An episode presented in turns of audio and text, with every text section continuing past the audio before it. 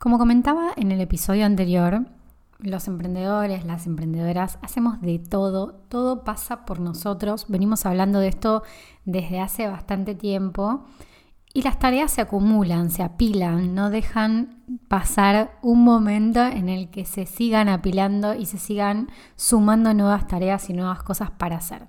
Pero ¿qué pasa entonces con el tiempo? El tiempo es igual, es igual, exactamente igual para todos, son 24 horas del día, de las cuales muchas tenemos que estar durmiendo. Por lo tanto, nuestra capacidad de organización es importante. Hoy te voy a contar 5 tips básicos para la organización de tu trabajo.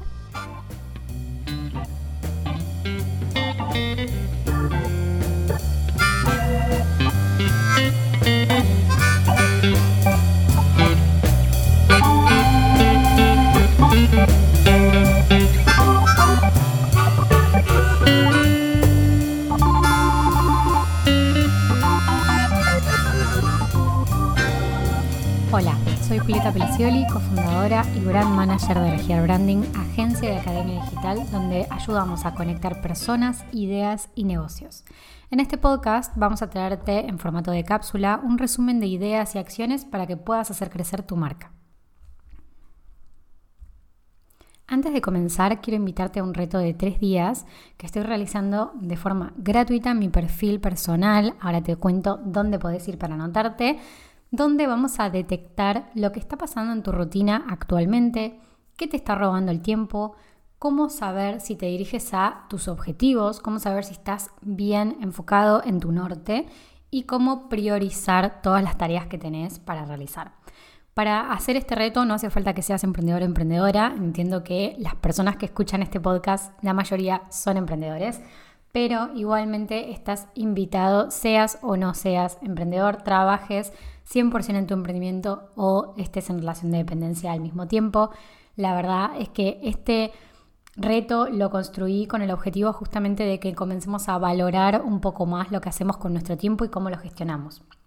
Así que si estás comprometido, comprometida y querés realmente aprender sobre esto, te invito a ser parte de este reto desde mi perfil que es arroba julieta-barra donde vamos a poder realizar en estos tres días que comienzan el 24 de mayo la planificación, la visualización justamente de lo que queremos lograr con el tiempo que disponemos, que es igual para todos.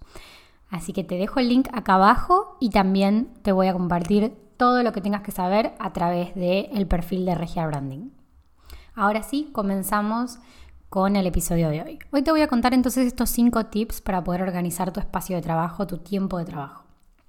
Primer tip, y muy importante y es parte también de lo que vamos a ver en este reto, es reconocer en la situación que estás hoy en día. Ya sea que estés 100% dedicado al emprendimiento o trabajes en relación de dependencia, hay dos grupos de personas, me parece que también está bueno reconocerlo, porque también puede variar en cuanto a los ciclos de la vida y a lo que pasa, ¿no? A lo que suceda en nuestra vida, la pandemia y demás cuestiones. Por un lado, puede ser tu situación que en este momento tengas un montón de tiempo, pero que no sepas por dónde comenzar, o sea, no sepas realmente qué tarea es la importante. Y por otro lado, también está la posibilidad de que tengas bloques de tiempo cortos, por ejemplo, cuando se trabaja en relación de dependencia y al mismo tiempo se emprende, muchas veces es bloques de tiempos en el día que se pueden dedicar al emprendimiento, pero no puedo dedicar todas las horas de trabajo a mi emprendimiento. Por lo tanto, tengo que tomar decisiones importantes, relevantes y que sean realmente sabias con lo que quiero conseguir.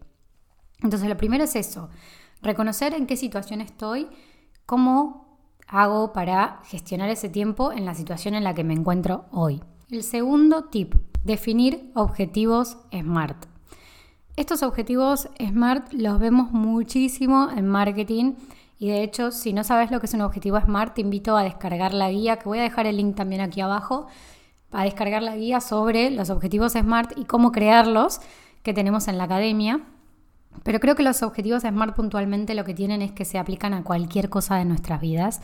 De hecho, acá te estoy invitando a realizarlo en cuanto a tu vida en general y a poder utilizarlos en la gestión de tu tiempo. ¿Qué significa definir objetivos SMART? significa definir objetivos que sean medibles, que sean realistas, que sean en, un plazo de tiempo definido para que este objetivo a mí me marque realmente hacia dónde estoy yendo, hacia dónde tengo que dirigir mi atención, mi tiempo, mis tareas, mis valores. Entonces, de esa forma, yo puedo directamente entender a simple vista con un objetivo que me defina mi semana, mi mes, mi trimestre o mi año, que los invito a quizás hacer varios objetivos, ¿no? O sea, eh, por eso menciono semana, mes, trimestre, año, porque me parece que son eh, tiempos, espacios de tiempos claves para poder ir definiendo distintos objetivos. ¿Qué es lo que va a pasar, no? O sea, ¿qué es lo que está pasando en este trimestre? ¿Qué es lo que está pasando en este mes, en esta semana, para que yo tenga que realizar X tareas? ¿O qué tareas son las que me hacen llegar a ese objetivo? Esto entonces es el segundo tip. El tercer tip es tomar descansos. Nuestro cerebro se sabe que necesita justamente este espacio, este espacio mental para poder descansar, para poder nutrirse de otras cosas, para poder hacer espacios, no digo en blanco porque creo que todo el tiempo está realizando alguna actividad, pero sí un espacio en donde no pensemos en eso que estamos buscando. ¿A quién no le pasó de estar muy metido en una tarea muy involucrado en, una parte del negocio o en una tarea en particular y que cuando nos metamos en la ducha se nos ocurre la solución, la, magia del descanso, ¿no? Entonces, a esto también los invito a agendarlos, a agendar esos bloques de eh, los espacios de descansos para que nuestro cerebro descanse justamente, valga la redundancia, y para que tengamos también un espacio para encontrarnos en la situación en la que estamos y quizás con otras cosas que nos surgen en la cabeza que pueden ayudarnos tanto a gestionar esas tareas como a gestionar las próximas. Entonces puede ser descansos breves, de esto habla mucho la técnica Pomodoro, descansos breves, descansos para poder pasar de una tarea a la otra, para no tener que estar saltando de tarea en tarea, para poder estar justamente centrados y enfocados en lo que estamos haciendo y estar presentes en ello. De esto hay mucho en el mundo del mindfulness, en, todo lo que tiene que ver con la gestión del tiempo dentro de las técnicas que son de foco y no tanto del multitarea, del multitasking, algo de lo que les hablo mucho en mi perfil, que también lo pueden ir a ver. Y me parece que está bueno como para también empezar a realizar esta práctica. Esta práctica tiene que ver con sacarnos de la cabeza lo que estamos haciendo en este momento y enfocarnos en otra cosa.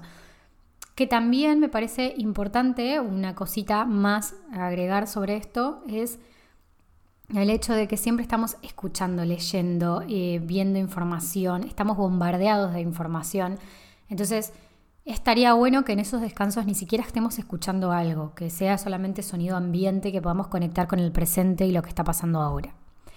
Después, tip número 4, acá seguramente me explayo un poco más, tiene que ver con tener un plan. Y tener un plan para poder ser flexibles. Hay una creencia sobre la planificación, sobre la organización, sobre la calendarización, que es muy estructurada, que es algo que nos limita o que nos deja en una caja.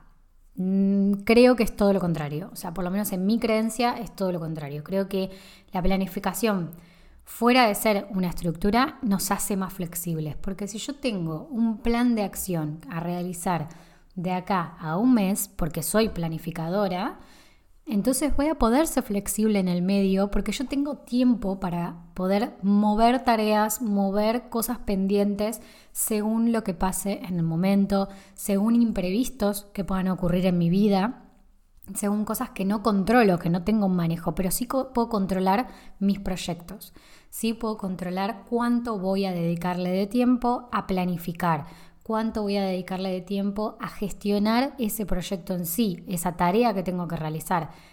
Cuanto más planificación tenga en ese sentido, más espacios voy a tener para moverme libremente y para manejar un equilibrio en el tiempo y en lo que le dedico tiempo. Entonces, los invito a justamente mirar la agenda y pensar, ¿dónde voy a poner foco este mes? ¿En dónde voy a repartir mis objetivos junto con mis tareas? De esa forma van a ver que empiezan a tener un poco más de perspectiva y un poco más de tiempo disponible. Entonces, Esto viene de la mano y me parece que está, está buenísimo decirlo, viene de la mano con el hecho de no completar la agenda por completar la agenda.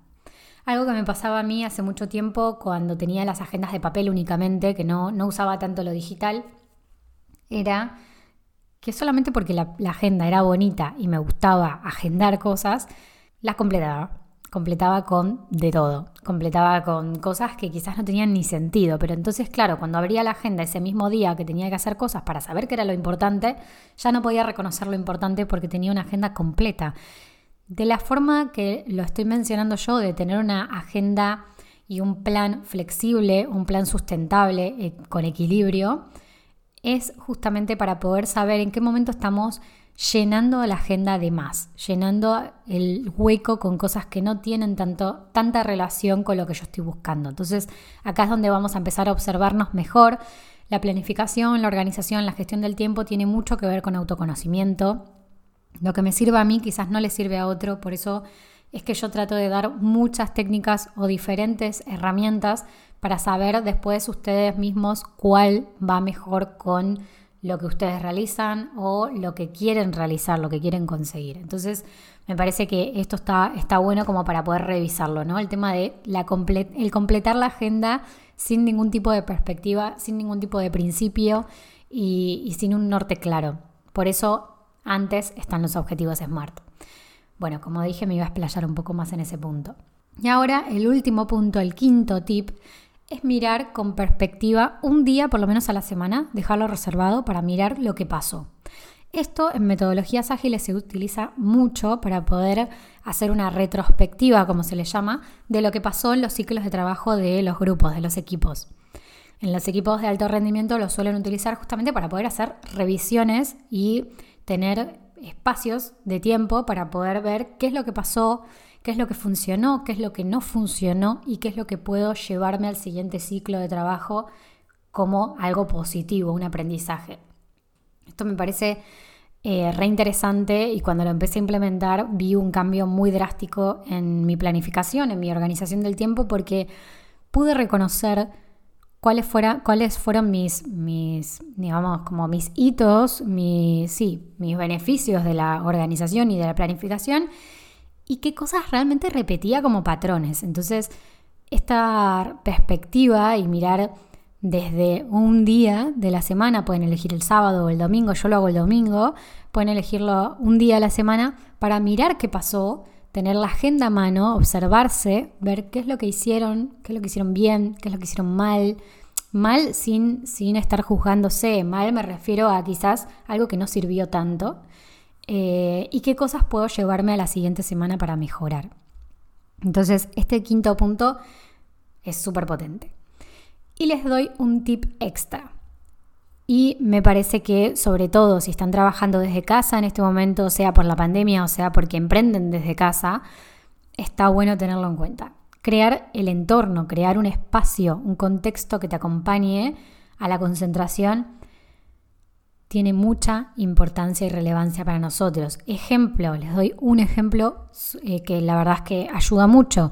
El hecho de tener una botella cerca en nuestro escritorio con agua para poder conservar y repetir el hábito de tomar agua y de hidratarnos. Está buenísimo para poder solamente con una pequeña acción modificar algo tan importante como la hidratación en nuestras vidas. Entonces, hasta acá el episodio de hoy. Espero que les haya gustado, espero que les haya servido. Si les interesa saber más sobre organización y planificación, me pueden seguir en mi perfil, como dije antes, de Instagram, arroba julieta-yuleta. Voy a estar también viendo en este tiempo de hacer alguna sala de Clubhouse. Para los que tengan Clubhouse, me avisan, me cuentan también si ya están en esta red social y cómo les va.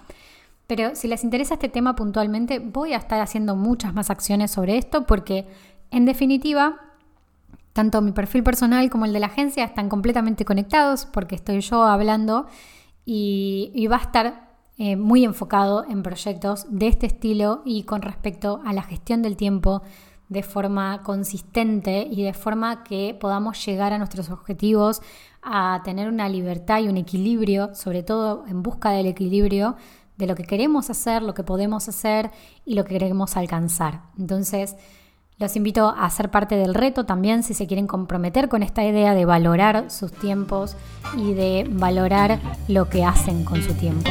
Y nos vemos en el próximo episodio.